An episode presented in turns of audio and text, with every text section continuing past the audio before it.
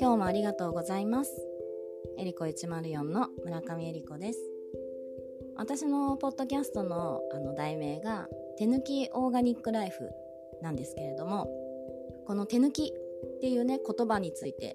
今日はちょっとお伝えして皆さんもどんどん手抜きになってほしいなと思っています。手抜きってなんかすごくネガティブなイメージ実際そういう意味で使われることもあるとは思うんですけれどもあの語源が囲碁から来てるんですね手抜きって。であの囲碁を始めたばっかりとかまあ初心者の方の場合はもう相手がどこに打つかなっていうそこばっかりこう気になっちゃってでそれを見ながらこう打つっていうそういうことをしてる時にちゃんと手を抜いた方がいいよっていう風に言われるそうなんですね。でそれがうんと、要はこう相手に惑わされず一番大事なところをこう大きな視野で見て打つっていう前向きな意味で使われるそうなんです。でそれを聞いた時にほーと思ってもうまさに私多分この題名の通り手抜きオーガニックライフだなと思っています。っていうのはもともと私は妊娠出産をきっかけにすごく食生活が180度ぐらい変わったんですけどその時変わった時はやっぱすごく完璧を求めすぎてであれダメこれダメみたいなのがすごく強くてこだわりすぎてたんですね。細かいところも全部。すごく気になっちゃって。でまあそうやそういう生活をしていくとすごく自分が窮屈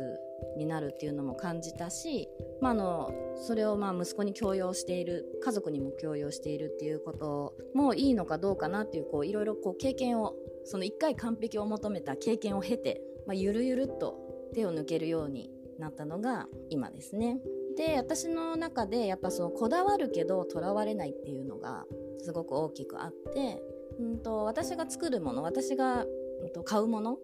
目で見て私が買い物するものに関しては、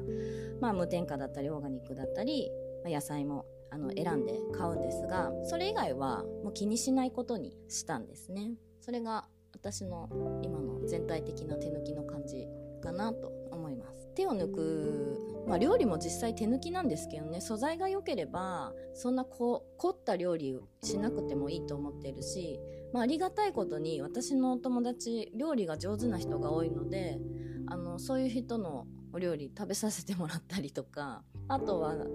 あの揚げ物するのも嫌いなので揚げ物は食べに行けばいいとかそんな感じでなんか自分ができることできないことみたいなのを考えてできないことを無理に頑張ろうとしないみたいな気持ちの分でもすごい手抜きですね。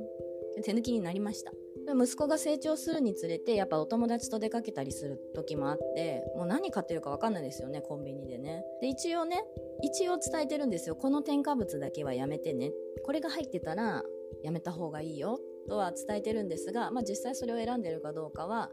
わからないです。でもそこのプラスマイナスは、まあ、私が作るご飯だったりとかあの一緒にいる間はねそういうもので整えていけばいいかなと思っています。でお酒も大好きなのでたしなむ程度じゃないぐらい飲んじゃう時も全然あります。でそれもこれだけ飲んじゃいけないとかダメだとかやっちゃったとか、まあ、やっちゃったは思う時あるんですけどあんまりこれダメこれダメってやるよりかは、まあ、自分が楽しい心でもっと言うとこう愛の愛を持って選んでることに関してはまあ違う側面から見たら悪いことであったとしても、まあ、気にしないというかその楽しんでる時間はすごく幸せを感じるので、まあ、幸せを感じるっていうことはもう幸せホルモンが出るんですよ。でその幸せを感じる感じながらもう多少の悪いものはいいんじゃないかなとそれ以外のところは普段の生活で整えていけばいいんじゃないかなっていう意味を込めてこう手抜きオーガニックライフとしています。すごい敷居の高い意味ではなくって本当に多分誰でもできるようなことしか私はやってないと思いますので、まあ、これからも私の手抜きなこんな簡単でいいのみたいなこともねちゃんとお伝えしていけたらいいかなと思っています。今日もありがとうございます。エリコ104は毎日更新しています。もしよかったらフォローをお待ちしております。そして公式 LINE からは、えー、質問とかご意見も感想などもいただけたら嬉しいなと思ってます。これからもよろしくお願いします。今日もありがとうございます。